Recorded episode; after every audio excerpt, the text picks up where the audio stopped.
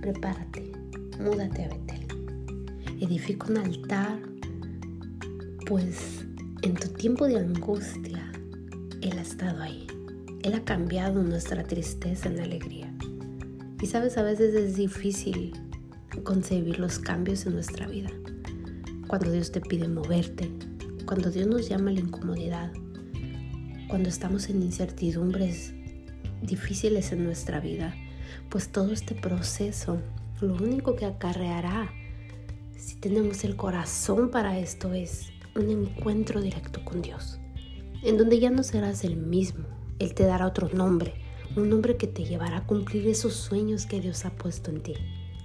Quiero estar en Betel, quiero mudarme, quiero cambiar, quiero salir de esta zona de confort y quiero que mi alegría sea Él, en tiempos buenos y en tiempos malos.